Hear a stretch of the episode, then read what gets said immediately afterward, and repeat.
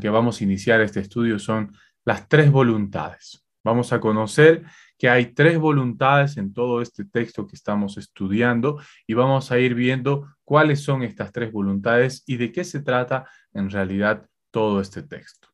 Primero vamos a ver y vamos a ir recordando que hay una voluntad que es la voluntad de Balak. ¿Se acuerdan de lo que estábamos hablando? El rey Balak vio a todo el ejército de Israel que se acercaba a su territorio, que es Moab, y se asusta, se asusta mucho, no sabe qué hacer, recurre a los madianitas, junta todo su dinero y mandan un mensaje a este hechicero Balaam. ¿Y qué le dice a Balaam en números 22, 11? Le dice, ven y maldíceme a este pueblo. O sea, Balak deja clara cuál es su voluntad y su intención. En números 22, 6 le dice, ven por favor. Esta palabra por favor es muy común en el lenguaje del rey Balak, el ruego. Le dice, por favor, te ruego, maldíceme a este pueblo porque es demasiado poderoso para mí. Entonces vemos que el recurso que tiene Balak para poder vencer al pueblo de Israel es pues que este hechicero los maldiga. Y Balaam conoce esta voluntad, sabe cuál es la voluntad de Balaam. No es algo que está encubierto o escondido, está muy claro en realidad. Y vemos también que está la voluntad de Dios. Este hechicero tenía la capacidad eh, o Dios lo escogió para que él pueda escuchar su voluntad. ¿Qué es lo que le dice Dios en números 22, 12, que lo vimos el último estudio? Dios le dice, no vayas con ellos, no maldecirás al pueblo porque es bendito. En otras palabras, Dios le está diciendo a Balaam que rechace la oferta. Hay una oferta, hay dinero de por medio, eh, el, hechicero tenía buena fama y bueno, gracias a su buena fama él podía ganarse sus recursos si quieren, porque en ese tiempo los hechiceros se dedicaban a eso, hacían adivinaciones, eh, daban consejos a los reyes, trataban de ver el futuro y cosas así. De eso se trataba su trabajo, ¿no? Entonces, él tuvo la suerte, Balaam tuvo la suerte de que un rey llegó a, conocerlo muy bien y a pedirle que le haga un favor y a cambio de eso le daría una gran recompensa. Sin embargo, Dios le dice, no lo hagas, rechaza esa oferta. Y empezamos ahí lo que es el versículo 13, en lo que respecta al estudio de hoy. Vemos que también va a estar la voluntad de Balaam. Hemos visto que está la voluntad de Balak, que es el rey, está la voluntad de Dios, y aquí está en estos versos un poco se deja ver cuál es la voluntad de Balaam, del hechicero. Veamos qué dice el verso 13. Dice, a la mañana siguiente Balaam se levantó y les dijo a los funcionarios de Balac, regresen a su casa. El Señor no me dejará ir con ustedes. Es decir, al parecer, y quiero que pongamos atención en esta palabra, hermanos, al parecer, en apariencia, Balaam eh, se resiste. Dice, no, yo no voy a hacer eh, lo que me está pidiendo Balak porque el Señor no me deja ir. En la King James dice, se rehúsa dejarme ir. En la Dios habla y no me permite. Y en la NBI dice, no quiere que vaya. Y por ende, Balaam se resiste. Dice, no voy a ir. En el verso 18, vamos a ver qué dice. Entonces Balaam le respondió a los mensajeros de Balak, aunque Balak me diera su palacio de oro y plata, yo no podría hacer nada en contra de la voluntad del Señor. Y en el 19 dice, pero, y este pero es el que nos va a hablar un poco de las verdaderas intenciones de Balak. Pero quédense aquí una noche más y veré si el Señor tiene algo más que decir. Es decir, la, primera voluntad que tiene el hechicero es decir, voy a hacer lo que el Señor dice. Él no quiere que yo vaya, él no quiere que maldiga, pues entonces no lo voy a hacer. Pero, ¿qué es lo que sucede inmediatamente frente a la resistencia del hechicero? Pues la insistencia. A ver si alguien me ayuda, por favor, y puede leer qué es lo que dice el verso 15.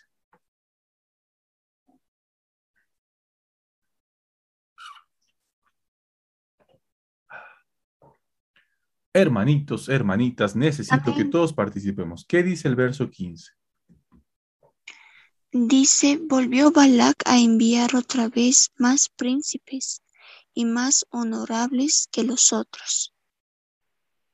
Muy bien, gracias. ¿Y el verso 16?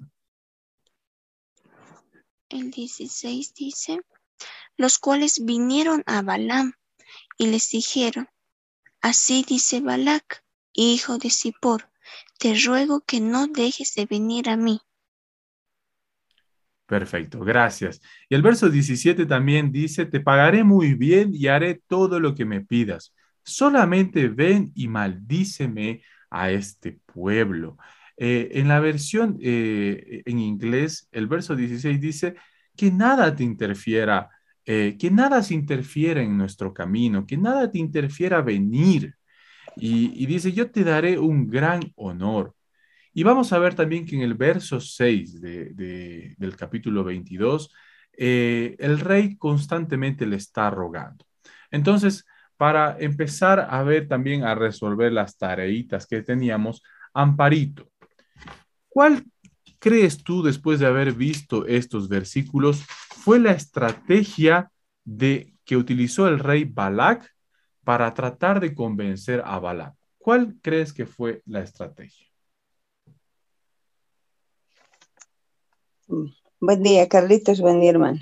Eh, creo que leyendo los versículos, ¿no? yo creo que Balak sabía que eh, Dios era poderoso, ¿no?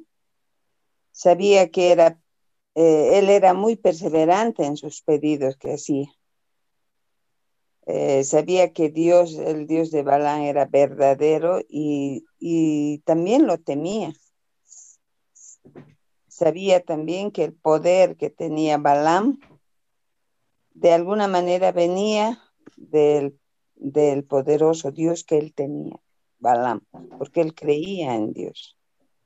Eso sería, Carlitos, lo que muy bien. Ok, Amparito. A ver, eh, hemos visto, dice, ¿cuál, ¿cuál fue la estrategia que Balak utilizó para convencer a Balaam? Y bueno, acá lo vamos a ver. Siempre, siempre, hermanos, vamos a tratar de encontrar las respuestas en el texto, en la Biblia misma, porque las preguntas surgen de lo que está pasando en el texto que estamos estudiando. Entonces, en el verso 15 dice que Balak intentó de nuevo, ahí está, él insiste, pero esta vez el rey no se repara en nada y tiene una insistencia con mucha fuerza. Esta vez dice que envió un mayor número de funcionarios, aún más distinguidos que los que envió la primera vez. Otras versiones dice que envió príncipes, o sea, ya los príncipes de su reino fueron a tratar de convencer a Balaam. Primero eso. Dice después que llegaron donde estaba Balaam y le transmitieron el mensaje. Esto dice Balac, hijo de Zippor, por favor. Empieza de nuevo el ruego que se ve desde el verso 6. Por favor, no permitas que nada te impida venir a ayudarme. Es decir, un rey le está pidiendo a un hechicero, te ruego, te lo suplico, ayúdame, necesito tu ayuda. Verso 17, te pagaré muy bien y haré todo lo que me pidas. Es decir, le está ofreciendo aún más dinero. En el verso 15 vemos que le ofrece ciertos contactos. O sea, un hechicero necesita de contactos. Este hombre necesita de tener buena reputación. Y al enviarle los príncipes, la estrategia que está utilizando Balak es decirle, mira, todos van a conocer tu buena reputación. Todos están ahí a tu disposición. Luego la segunda estrategia es el ruego. Por favor, te ruego, hazlo. Que nada te impida ayudarme. Yo necesito de ti. Es ponerse en una situación incluso jerárquicamente por debajo. Es decir, le está elevando los humos al hechicero. No, el verso 17 dice, te pagaré, o sea, le está ofreciendo aún más dinero del que ya le había ofrecido. Haré, haré todo lo que me pidas.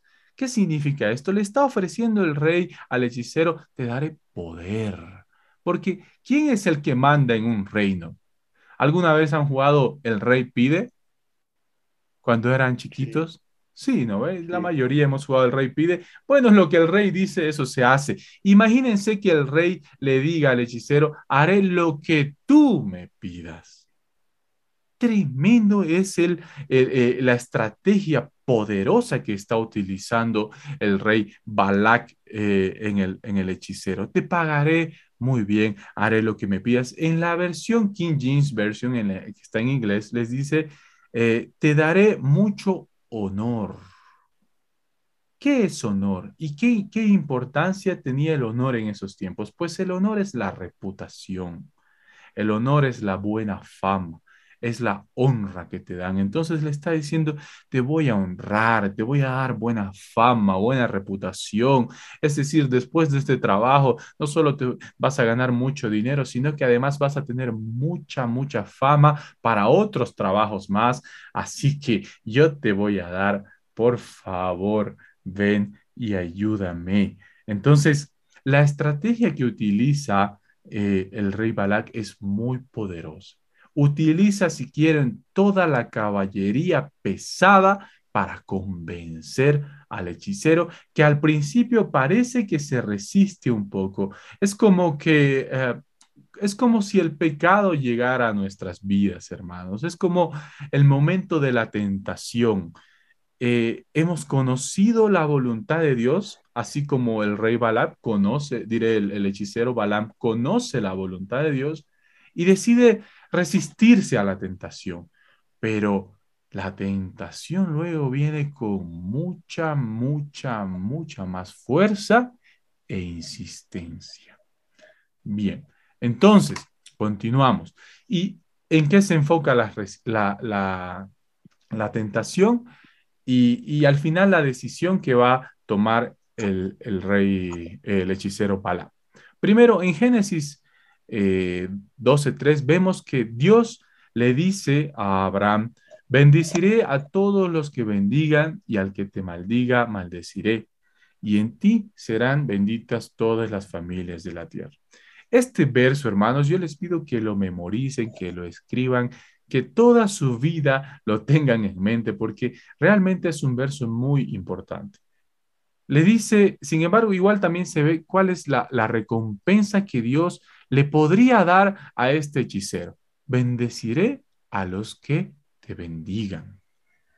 Balaam era un madianita, no, no era ni siquiera un israelita, pero tenía acceso a la bendición de Dios si él bendecía al pueblo de Israel a la descendencia de Abraham y maldeciré a los que te maldigan. Entonces, una de las primeras recompensas con las que se puede encontrar el hechicero Balaam es la bendición de Dios si obedece la palabra de Dios, si resiste la tentación.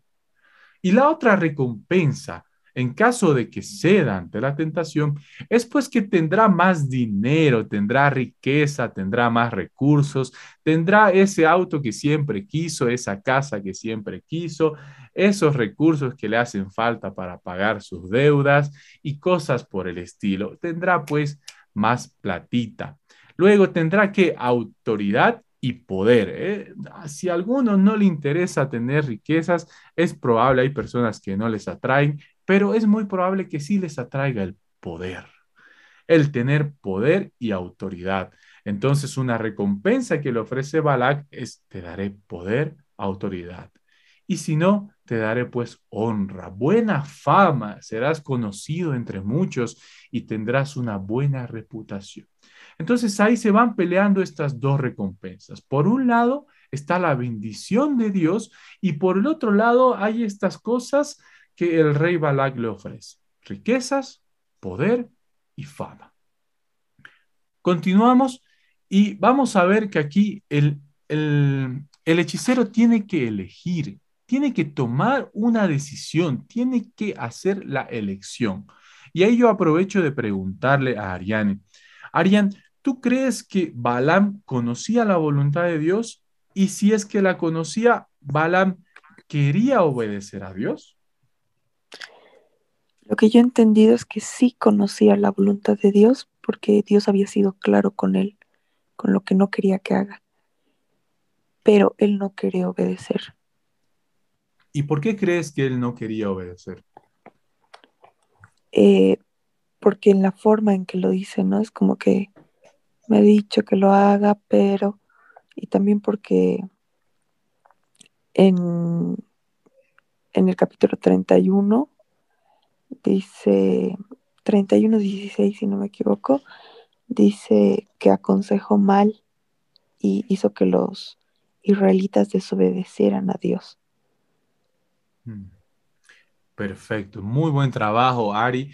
Y así es. Vamos a ver que en apariencia, en números 24, 11, después de que eh, el, el hechicero Balaam no maldice a Israel, Balak le dice, ahora pues, le dice, ya que no has maldecido al pueblo de Israel, yo te dije que te colmaría de honores, pero mira, el Señor te ha privado de esos honores.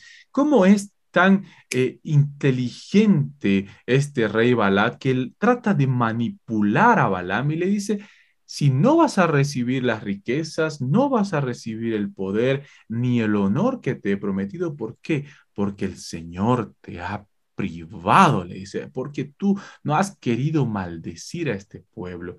Pero en apariencia es así, parece que Balaam no quiere, parece que Balaam se resiste a la tentación, pero vamos a ver qué dice en Deuteronomio 23:5. Mas no quiso Jehová tu Dios oír a Balaam. Y Jehová tu Dios te convirtió la maldición en bendición porque Jehová tu Dios te ama. Esto es importante. Mas no quiso Jehová tu Dios oír a Balaam.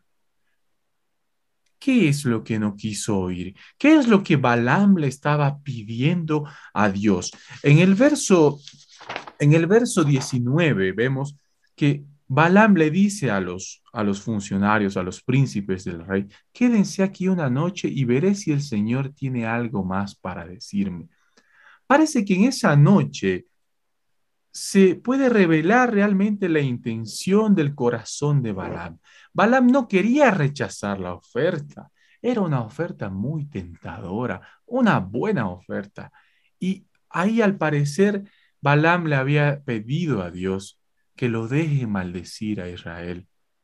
Pero Deuteronomio nos revela, dice, mas no quiso Jehová tu Dios oír a Balaam. No quiso escucharlo, no quiso hacerle caso. En José 24, 9, 10 dice, después se levantó Balac, hijo de Zippor, rey de los moabitas, y peleó contra Israel, y envió a llamar a Balaam, hijo de Beor, para que os maldijese. Entonces, mas yo no quise escuchar a Balaam, por lo cual os bendijo repetidamente y os libré de sus manos la intención que tenía Balaam en realidad, la voluntad que él tenía en, el fondo de su corazón era aceptar la propuesta del rey Balac. Era ceder ante la tentación. Vamos a ver como decía Ariane, muy bien lo decía, cuando él responde en el verso 13, dice, el Señor no me dejará ir con ustedes.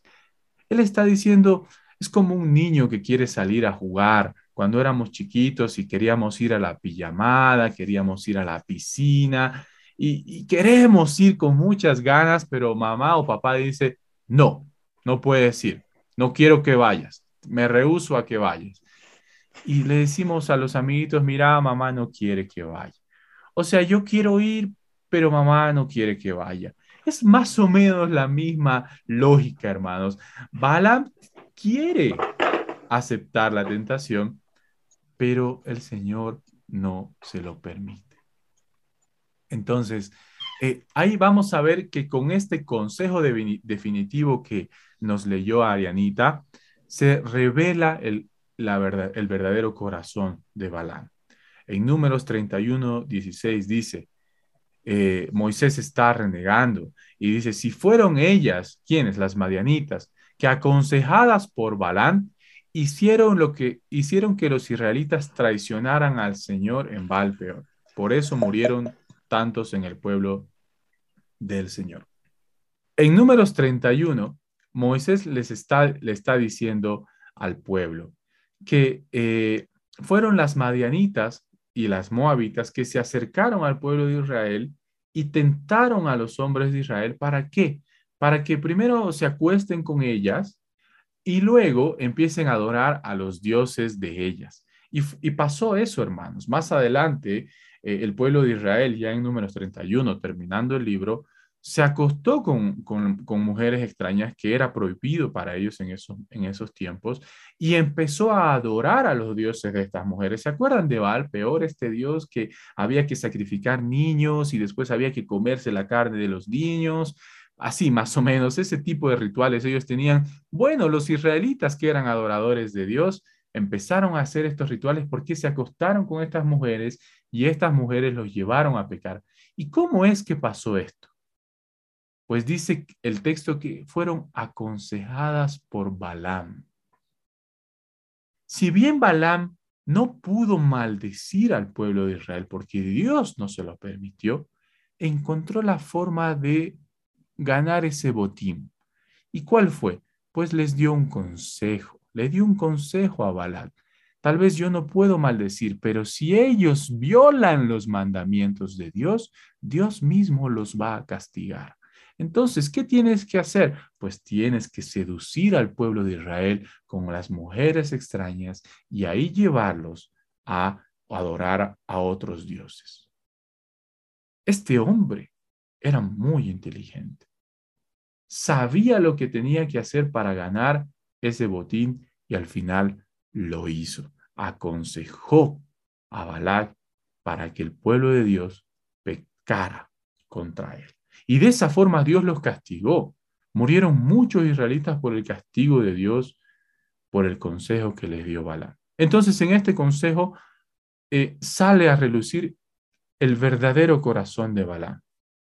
Al principio, en apariencia, superficialmente, este hombre que podía escuchar de Dios tenía, parece un buen corazón, tenía la intención de resistir la tentación, de luchar contra ella, pero en el fondo, en el fondo realmente, Balaam quería aceptar la oferta tentadora. Bien, vamos a ver cuáles fueron las consecuencias de las decisiones de Balaam, especialmente en Balaam porque hoy es el protagonista. Es un hombre que puede escuchar la voz de Dios, que conoce la voluntad de Dios y también conoce la tentación. Vamos a ver Evair. ¿En qué otros versículos del Nuevo Testamento se menciona a este hechicero Balaam? Si puedes mencionar dos o tres. ¿Cómo estás, Carlito? Que Dios te bendiga. La verdad que lo encontré en uno, pero te cuento el que encontré y lo que me parece a mí que pude llegar a entender. Dice, lo encontré en Apocalipsis 2.14, que se lo menciona este hechicero y lo encontré, eh, dice, el párrafo se llama El mensaje a Pérgamo, Pérgamo, o sea, Pérgamo. Y escribe el ángel de la iglesia en Pérgamo. El que tiene espada aguda de dos filos dice esto. Yo conozco tus obras y dónde moras, donde está el trono de Satanás. Pero retienes mi nombre y no has negado mi fe. Y aún en los días en que Antipas, mi testigo fiel, fue muerto entre vosotros, donde muera Satanás.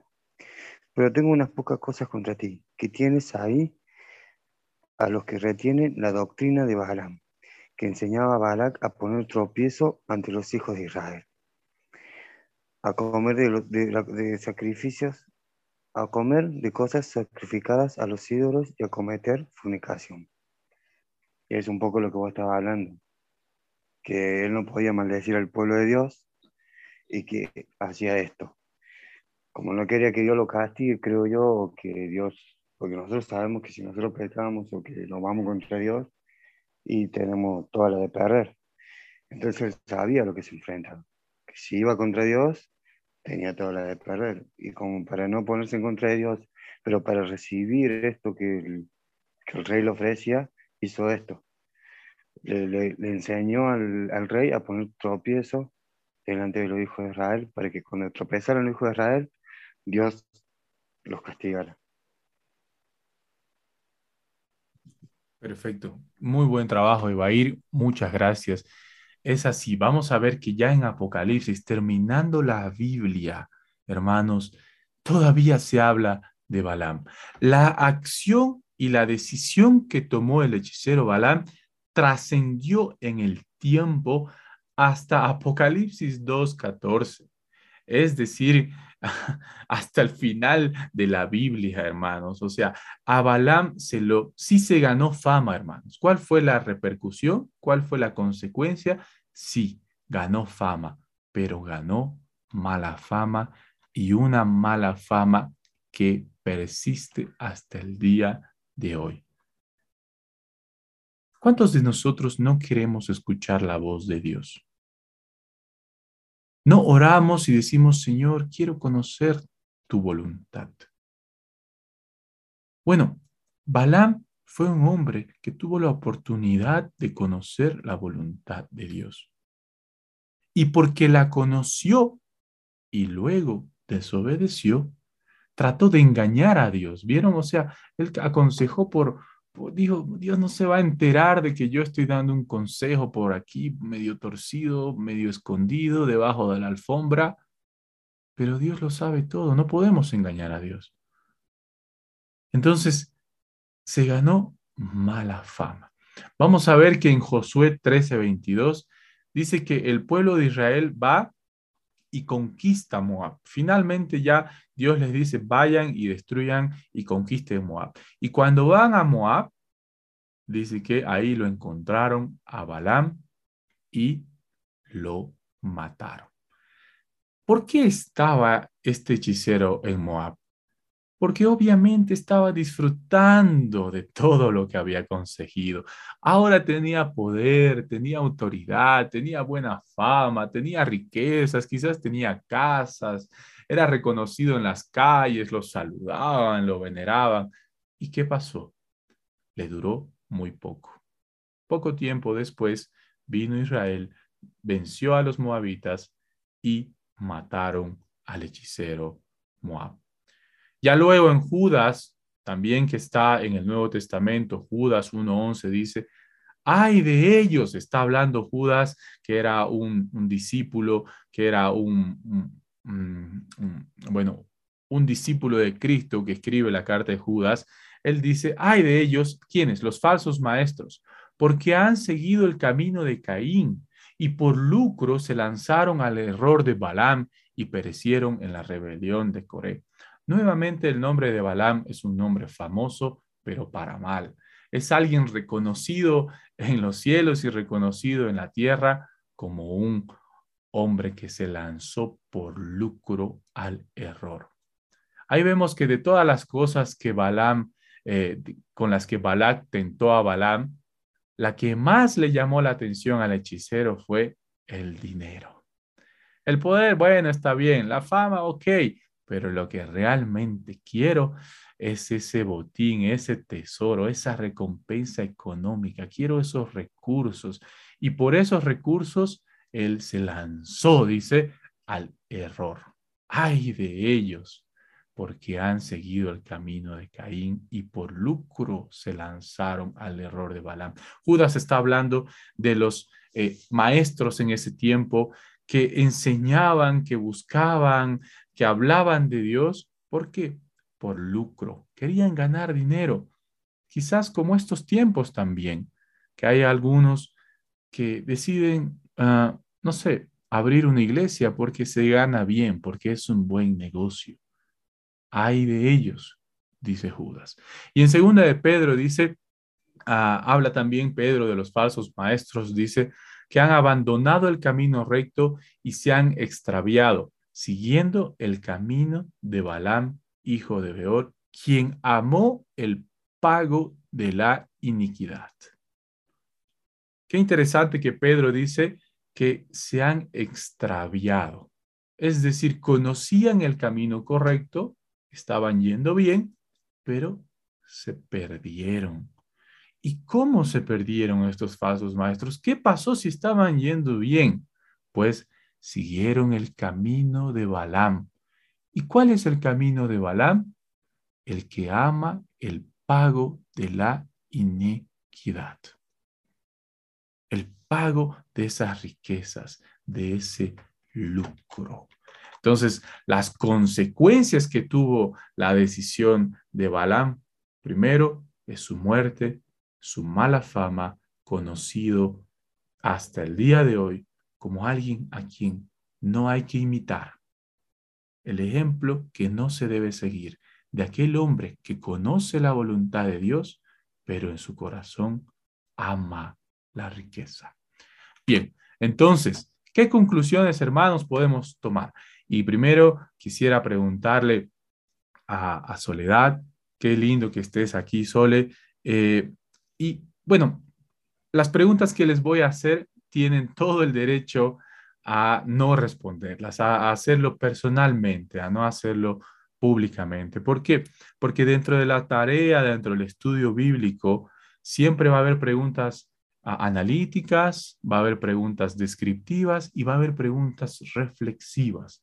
Bueno, Soledad, a ti te tocó una pregunta muy reflexiva y quizás muy personal. Entonces, ¿cuál es la pregunta? Cuando Dios me dice que no a un pedido que tengo, ¿cómo reacciono? Esa pregunta es para Soledad, pero también es para todos.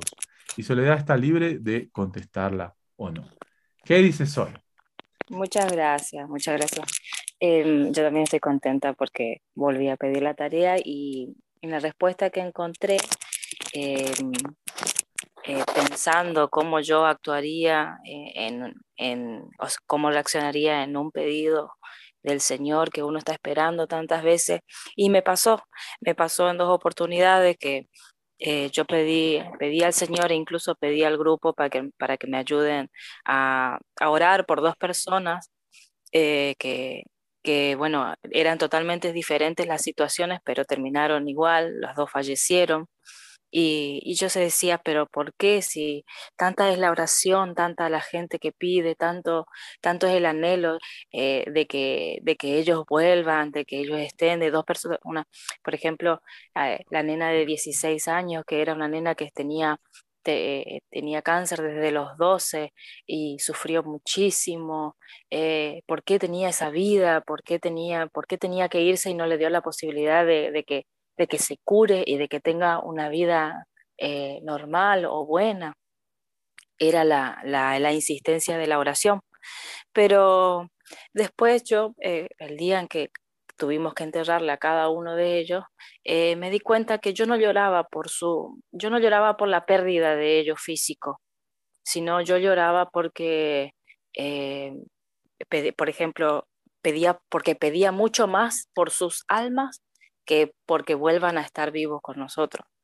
Pedía más que porque el Señor los libre de todo mal y que realmente estén con ellos, que sus almas, o sea, que, que los llegue a salvar, que lo que sus cuerpos esté con nosotros, eh, que, acá estamos todos pasajeros. Y encontré en, en, un, eh, investigando, en el versículo de Isaías 55.8, dice, mis pensamientos no son vuestros pensamientos, y, y, vuestros caminos no son nuestros caminos. Y entonces entiendo que el Señor, obviamente, eh, todos sabemos que Él va mucho más allá porque ya sabe todo de los otros. Entonces, ¿para qué si, si uno se va a estar cuestionando, si uno pide algo y el Señor no se los da, ¿para qué cuestionarme si yo sé lo que el Señor quiere para mi vida o yo sé lo que quiere para la vida del otro? O sea, es su voluntad. Siempre cuando uno ora es la voluntad de Él. Entonces, si yo voy a estar orando que vuelva la persona, que esté con nosotros y que esté viva y sana, pero es tu voluntad, como le pasó a, al mismo Jesús en Getsemaní, que él pidió que pase la copa, pero sin embargo eh, tuvo que pasar la voluntad de Dios, tuvo que ir a la cruz, morir por nosotros y, ser, y nosotros ser perdonados por ese sacrificio. Entonces, si Jesús hizo eso, ¿cómo yo voy a reaccionar mal? Que en algún momento yo dije, pero Señor, ¿por qué? Si tanto oramos, tanto pedimos.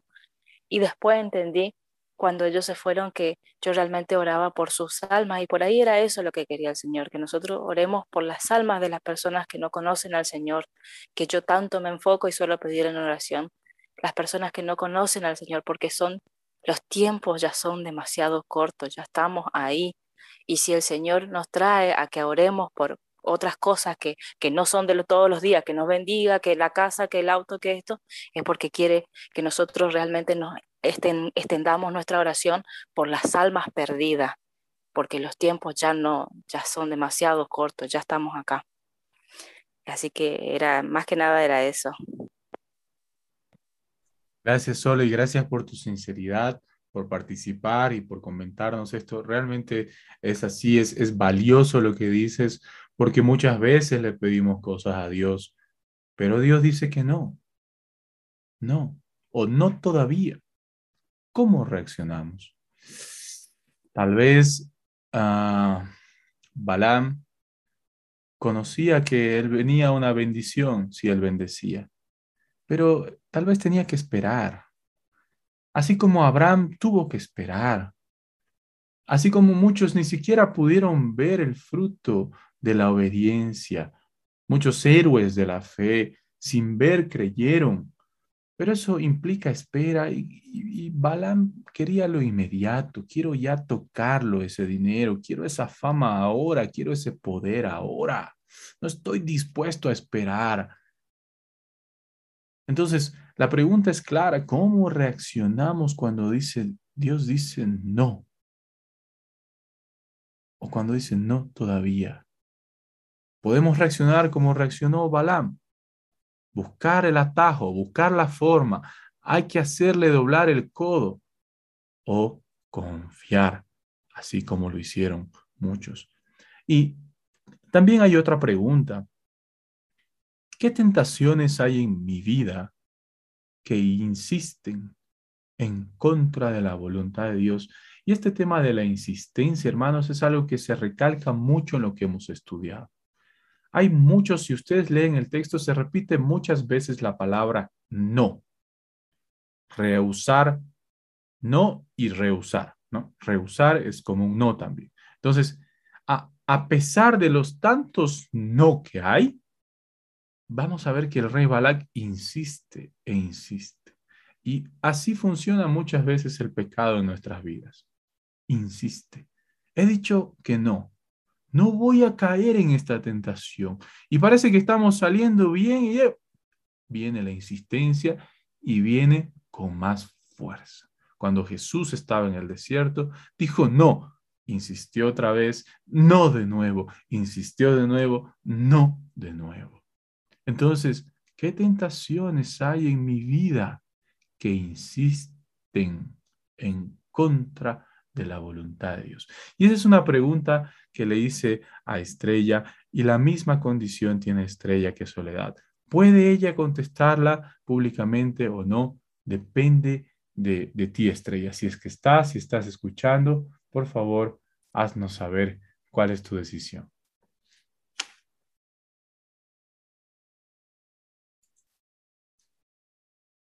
Muy bien. Entonces nosotros no vamos a insistir así porque esto es, como les digo, muy personal y es una pregunta para cada uno de ustedes, hermanos. Tienen que responderla en la intimidad de su corazón, en los momentos que tengan a solas, háganse esta pregunta y respóndanla.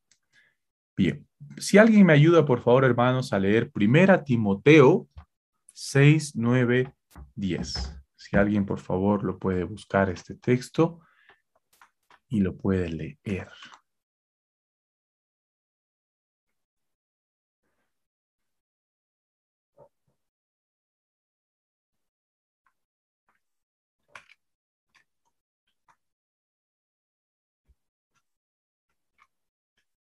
Yo lo tengo. Adelante, por favor. Gracias, Kelly. 6, 9 al 10, ¿no? Sí. Los que quieren enriquecerse caen en la tentación y se vuelven esclavos de sus muchos deseos. Estos afanes insensatos y dañinos hunden a la gente en la ruina y la destrucción, porque el amor al dinero es la raíz de toda clase de males. Por codiciarlo, algunos se han desviado de la fe y se han causado muchísimos sinsabores. Gracias. Gracias, Carlita. Es así. Permíteme repetirlo. Dice, los que quieren enriquecerse caen en tentación. ¿Se acuerdan que Balaam estaba resistiendo? Pero Balac le dijo, te voy a dar más. Hay más dinero caen en tentación y lazo. La versión que leyó Carlita dice, y son esclavos. Pues dice Pedro que cualquier cosa que nos domina, pues somos esclavos de ello. Entonces, es como si Balaam no tuviera otra alternativa. Quiere tanto, desea tanto enriquecerse, desea tanto ese pecado, esa tentación, que termina siendo esclavo de ella. Como esclavo, pues paga las consecuencias de sus decisiones. Caen en muchos deseos necios y dañosos que hunden a los hombres. ¿Dónde? En la ruina. Pero, ¿cómo es eso si Balaam ganó tanto dinero? ¿Cómo es que un hombre que ha sido levantado tan alto en la sociedad haya caído en la ruina? Y en la perdición. Pues que al final el fruto es así, es un fruto amargo, es un fruto de muerte. Balaam terminó muriendo, aún tuviera todo el dinero que tenga. Bien, gracias, gracias Carlita. Y ahí vamos concluyendo y llegando a las aplicaciones. Y le voy a pedir a a Marcelo, ¿no? Si él nos puede eh, hablar un poco sobre la relación que existe entre Mateo 16, 24 y el texto que acabamos de estudiar el día de hoy. No sé si Marcelo sigue conectado, dijo que se iba a retirar temprano. A ver si voy a ver. Ya no está. Ya. no está. Bueno, entonces voy a leerles, hermanos, eh, lo que dice Mateo. Mateo 16, 24. 24 al 27. Entonces Jesús dijo a sus discípulos, si alguno quiere venir en pos de mí, niéguese a sí mismo, tome su cruz y sígame. Porque el que quiera salvar su vida, la perderá, pero el que pierda su vida por causa de mí, la hallará. Pues, ¿qué, qué provecho obtendrá el hombre si gana el mundo entero? Riquezas, fama, poder, pero pierde su alma. ¿O qué dará un hombre a cambio de su alma? Porque el Hijo del Hombre ha, ha de venir en la gloria de su Padre con sus ángeles, y entonces recompensará a cada uno según su conducta. ¿Qué relación existe entre este Mateo en este texto de Mateo y lo que hemos estudiado? Pues lo más importante es lo último que dice el texto. Dice que Cristo vendrá y recompensará a cada uno según su conducta. Es decir, no según sus palabras o sus buenas intenciones, sino según su conducta. Balaam era un gran hechicero, era un gran, si quieren, orador. Pero lo que Dios va a recompensar, dice, que es la conducta, nuestras acciones. Entonces, como aplicación de lo que estamos llevando hoy, no es lo mucho que decimos, sino lo que hacemos, lo que será recompensado por el Hijo del Hombre cuando Él regrese. Luego, eh, le pido a Luz, le hago una última pregunta. Dice, si Balán hubiera maldecido al pueblo de Dios, ¿qué efecto hubiera tenido esta maldición en el pueblo de Dios? Adelante, Luz Jocelyn, y bienvenida al grupo. Amén, gracias. A ver, em, eso hecho, la, la, respuesta que voy a dar em, lo he relacionado con el versículo 12 también. 12, el versículo 12 y el 18. El efecto yo, mm, hubiera sido también eh, que, como en el versículo 12 dice, que Dios le dijo a Balaam que no vaya ni maldiga al pueblo porque ese pueblo, el pueblo era bendito. Entonces, si Balaam hubiera desobedecido esto, eh, lo contrario de bendito, entonces el pueblo en ese momento se hubiera convertido, en, hubiera sido maldecido. Entonces, eso es lo que he podido relacionarlo con para la respuesta de la pregunta que me ha, que me ha proporcionado.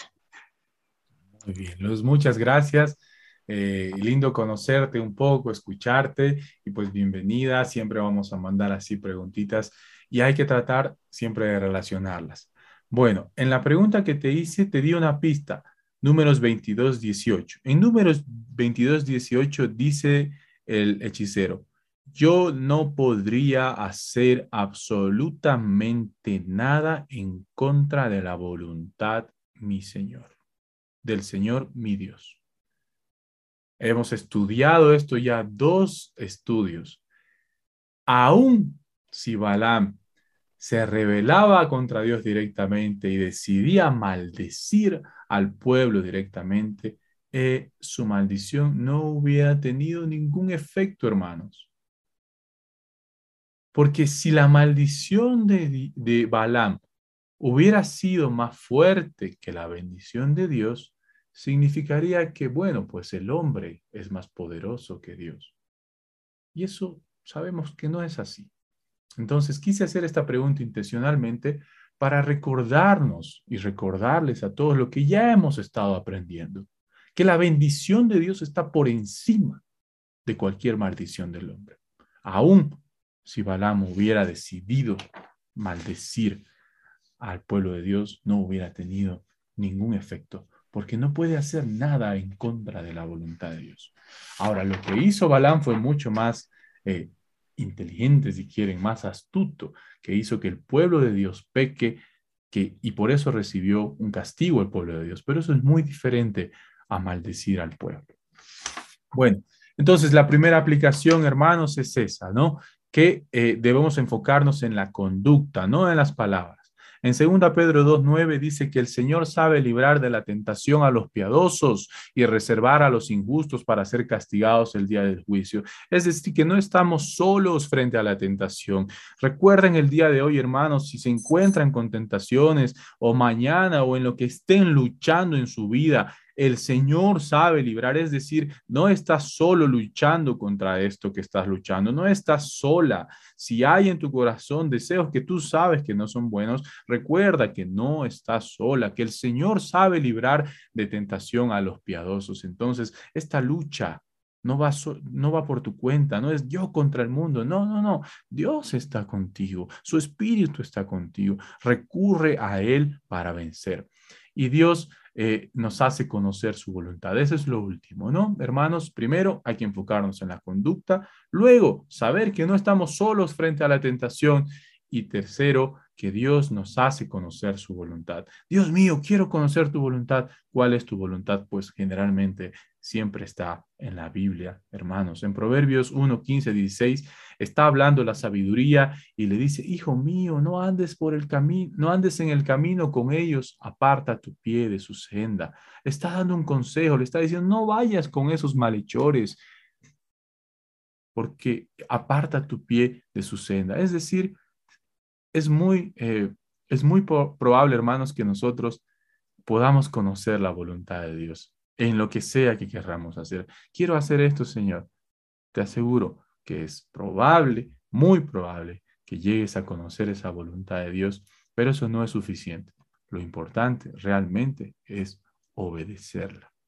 No se queda, bueno, ya conozco su voluntad, Dios me habló en la noche, me habló en sueños, me dijo esto, recibí una profecía, perfecto. Lo que realmente importa es obedecerla.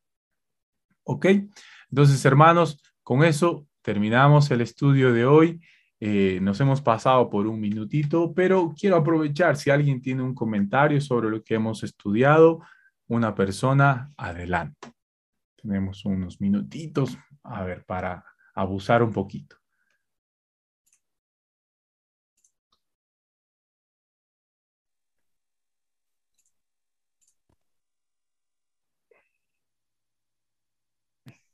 Yo eh, solamente comentar de la riqueza del texto, ¿no? Son, no son muchos versículos, pero en, en, cada uno nos está hablando el Señor de cómo podemos aprender del error que Balaam cometió y aplicándolo a nuestra vida podemos eh, vencer esto, ¿no? Conociendo lo que la palabra nos está enseñando. Gracias, Carlitos. Amén, gracias. Gracias, Carla. Así es, y hay muchas cosas más, muchas más ricas. Así que eh, como dice Carlita, hay mucha riqueza en este texto. Son pocos versículos, léanlos de nuevo, escuchen esto, está en Facebook por si acaso, si tienen alguna pregunta, alguna duda o están luchando también con alguna tentación, no duden en pedir ayuda. Recuerden que tenemos la victoria. Dios libra a los piadosos de la tentación. Así que hermanos, Bendiciones, les animo a que tomen buenas decisiones, que piensen en las recompensas a largo plazo, no en las inmediatas, porque esas son las que realmente cuentan. Bendiciones, hermanos. Nos vemos el día de mañana para orar. Chau, chau, chau, chau.